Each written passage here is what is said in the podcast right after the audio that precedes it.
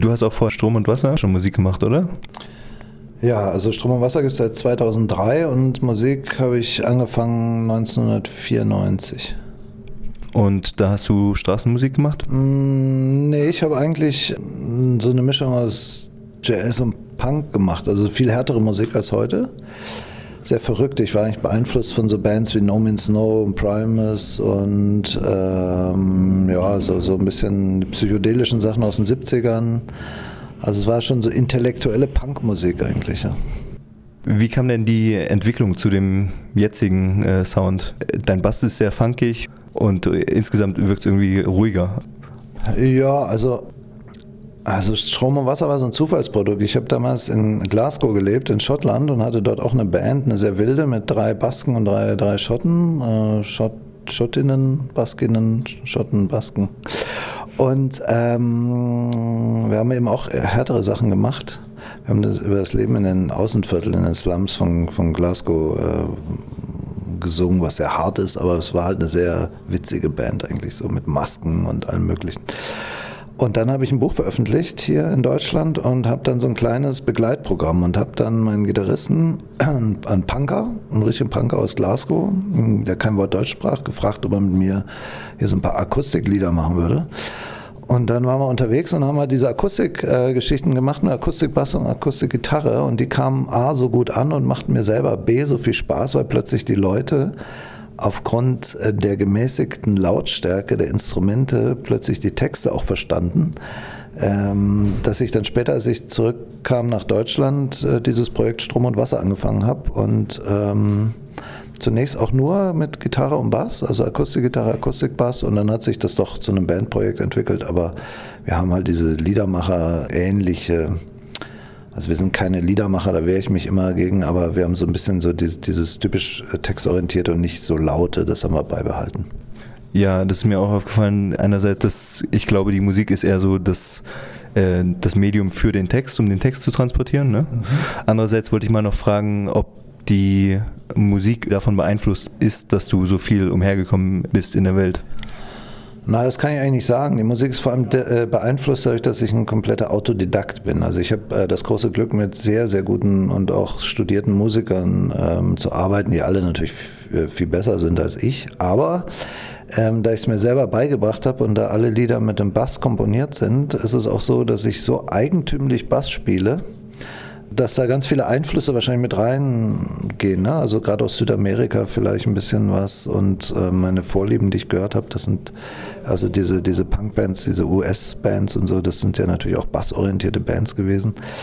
Ähm, wahrscheinlich spielt das irgendwie mit rein, aber nie bewusst. Also ich weiß eigentlich gar nicht genau, was ich tue. Und äh, die Jungs und Mädels in meiner Band müssen das dann wieder alles gerade biegen. Mit welchen Bands würdest du eure Musik jetzt zurzeit so vergleichen? Also ich habe schon oft nachgedacht, mir fällt wirklich niemand ein. Dann mal weiter zu den Texten, weil die sind ja wahrscheinlich das Hauptmotiv hinter der Musik. Die waren schon immer politisch, nehme ich an. Ähm, nö, wir haben eigentlich auf den CDs haben wir eigentlich eine ganz gute Mischung aus äh, Politik. Äh, es sind immer ein paar witzige Sachen und ein paar eigentlich grundsätzlich zwischenmenschlich philosophische.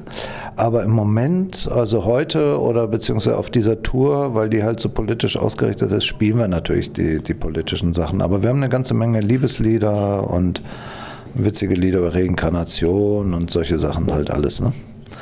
Und ähm, ja, also es ist äh, ein bisschen eine Auswahl jetzt, läuft gerade durch so einen Filter durch, deswegen machen wir einen sehr politischen Eindruck, haben aber eben auch andere Sachen ganz viel. Du äh, investierst schon seit Jahren viel Zeit in politische Projekte. Ja. Äh, wie kam es dazu?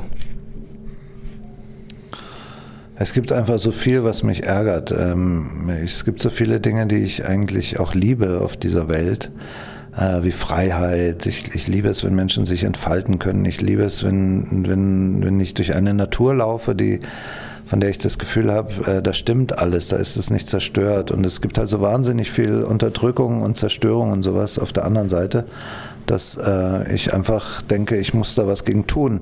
Aber vor allem ist meine Motivation, was zu tun, dass es so wenig andere Menschen gibt, die da was machen, wo ich sage, okay, die machen das ja schon gut und dann kann ich mich auf die schönen Dinge des Lebens ähm, zurückziehen, sondern ich habe das Gefühl, keiner macht was. Alle gucken nur und keiner tut was. Und auch meine ganzen Kollegen, ähm, ja, die sind halt da und singen und lassen sich bejubeln und alle applaudieren und äh, damit meinen sie, hätten sie schon viel getan. Und das nervt mich alles. Und deswegen ähm, ist es eine Frage der Selbstachtung, dass ich was mache. Ich war auch sehr beeindruckt davon, was das tatsächlich für Projekte waren. Vielleicht kannst du mal kurz ein paar Sachen erzählen, was du alles schon so für Projekte gestartet hast. Ja, von den letzten Jahren vielleicht. Also spektakulär wurde es mit dem moralischen Triathlon. Da bin ich ja durch Deutschland gelaufen, 1000 Kilometer für Wohnungslose. Habe dann Geld gesammelt, abends gespielt, die Einrichtungen besucht, mich mit den Menschen unterhalten. Dann sind wir in der zweiten Disziplin, oder bin ich geschwommen, 850 Kilometer durch deutsche Flüsse für Artenschutzprojekte, dann als drittes natürlich das Radfahren, das waren dann knapp 7000 Kilometer. Ähm, da haben wir immer Flüchtlingslager ähm, besucht.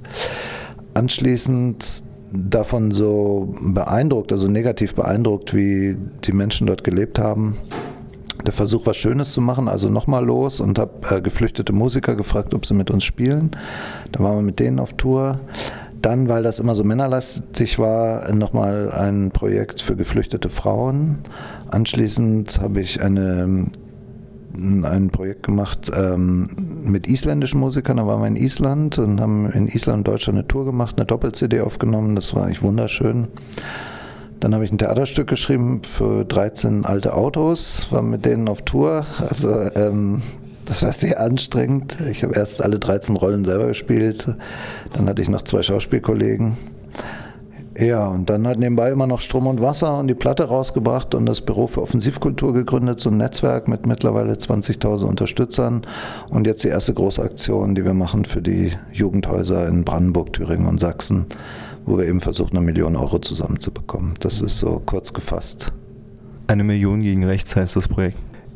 Was ist das Ziel? Was wollt ihr erreichen damit? Was soll konkret dabei verbessert werden für diese Jugendhäuser in, in den Bundesländern? Naja, es ist oft so auf dem ländlichen, ähm, also auf diesen ländlichen Gebieten sind diese Jugendhäuser die letzten, die wirklich noch was machen, die einfach basisdemokratisch sind, die eine vernünftige äh, Arbeit gegen diese ganze rechte Bewegung machen, die ähm, geflüchteten Menschen Raum anbieten, in dem sie angstfrei sich begegnen können. Und wenn die zugemacht werden, dann ist praktisch die Stadt verloren. Dann kann man sowas kann man nicht neu gründen einfach, weil man sowieso in der Minderheit ist. Das heißt, ähm, die muss man unbedingt schützen. Das ist äh, eigentlich die schützenswertesten Einrichtungen, wenn man wirklich demokratisch denkt und äh, was gegen diesen ganzen Rechtspopulismus machen möchte muss man das tun. Und das ist eigentlich eine Sache, die leider nicht im Bewusstsein ist. Sonst hätten wir die Millionen innerhalb von einer Woche. Wenn die Menschen wirklich ähm, das sehen würden, in was für eine Situation die Jugendlichen dort sind, ähm, hätten wir eine viel größere Unterstützung. Aber es ist ja immer so, wenn man versucht, auf etwas aufmerksam zu machen, dann wissen es die Leute nicht und dann wird es natürlich zäh. Das Projekt geht ein Jahr. Wie siehst du die Erfolgschancen, dass da tatsächlich eine Million zusammenkommen? Oder ist es ein Teilerfolg, wenn 500.000 zusammenkommen? Reicht das aus? Naja, wenn man weiß, dass zum Beispiel Andrea Berg äh, an einem Abend 8 Millionen Euro verdient, äh, die würde es gar nicht merken, wenn sie eine Million spendet und 7 Millionen ähm, behält sie ja trotzdem. Äh, dann ist das eigentlich unglaublich einfach. Und wenn man weiß, was manche Menschen an Geld haben und was Unternehmen haben, ähm, ist es, wenn man ein gutes Menschenbild hat, ist es eigentlich äh, nicht schwer. Aber es ist natürlich auf der anderen Seite doch schwer, weil die Menschen, je mehr sie haben, umso weniger eigentlich abgeben. Und deswegen äh, ist es mühsam. Ich würde sagen, es ist möglich, wenn wir ein bisschen Glück haben und die richtigen Leute zur richtigen Zeit erreichen. Und wenn sich das genug rumspricht, dann können wir es schaffen. Und wenn wir es nicht schaffen, dann ist selbst mit 100.000 kann man schon sehr, sehr viel Gutes tun und dann äh, hat sich schon gelohnt. Also es hat sich jetzt schon gelohnt mit den 30.000, die wir haben. Jetzt schon kann man sagen, es war Gutes zu machen. Auch wenn viele einen vielleicht auslachen, sagen, ja, ja, die Millionen, du hast nur 30.000, was ist das schon? Aber es ist eine Menge. Denn ohne dieses Projekt hätte ich das nicht und hätten die Häuser das nicht. Meinst du, kulturell übt das Einfluss aus auf Menschen? Meinst du, du erreichst viele Leute, die äh, von diesem Projekt erfahren und dann vielleicht auch drüber nachdenken? Also ich glaube ja, zum einen versuche ich meine Kollegen, die, auch die unpolitischen, zu politisieren, indem ich sie als Gäste mitnehme, indem sie mitmachen, indem sie sagen, ah, das ist cool, sowas wie der Ratz möchte ich auch mal machen. Zum anderen erfahren es natürlich viele. Zum dritten, jeder Club, der wieder Konzerte macht, äh, wirkt sich ja kulturell aus. Jede Band, äh, die davon hört, ist da irgendwie involviert. Äh, man baut ja dann auch so ein Netzwerk, ein kulturelles von Veranstaltern ähm, und Bands aus. Und auch die Veranstalter wie hier das E-Werk zum Beispiel, die uns unterstützen, mächtige, große, tolle Veranstalter, haben natürlich dann auch einen Sinn für andere Clubs, die klein sind und die irgendwo sind. Also es ist eine Solidarität da. Und das ist immer gut und das ist auch die einzige Chance, die wir haben politisch. Ähm, ähm, diesem Wahnsinn aus, aus Geldgier und ähm, Menschenverachtung entgegenzutreten, der im Moment äh, ja überall so präsent ist. Hm. Was bedeuten dir die kleinen Clubs? Hast du irgendwelche Lieblingsclubs?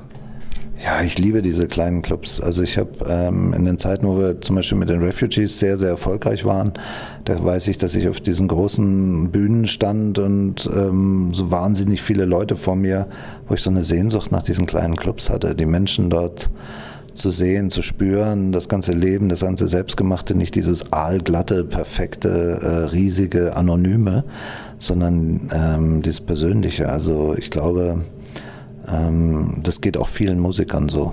Und ich bin auch in diesen äh, Clubs groß geworden. Meine ganzen Anfänge, die waren ja gar nicht etablierte Clubs, hätten mich nie genommen am Anfang. Das machen sie jetzt weil ich ein bisschen bekannter bin und äh, irgendwelche Preise haben und schon viel in der Zeitung standen und so. Aber früher ähm, hat sie nur eine Chance in diesen ganz kleinen, in diesen Jugendclubs, in diesen Punkschuppen und so. Meinst du, die sind für kleine Bands auch heutzutage noch wichtig? Ja, unbedingt. Also kleine Bands können sonst nirgends bestehen. Die, ähm, weil so ein Club, äh, normaler großer Club, der hat, wenn er aufmacht, äh, was weiß ich, 1500 bis 2000 Euro Unkosten, die müssen irgendwie reinkommen. Und da muss ja die Band auch noch irgendwas bekommen. Also es geht nur niedrigschwellig, das geht nur in diesen ganz kleinen. Und da verdienst nicht viel, aber du gehst mit 100, 200 Euro nach Hause vielleicht oder 300 Euro und das reicht erstmal für den Anfang. Da kommst du durch.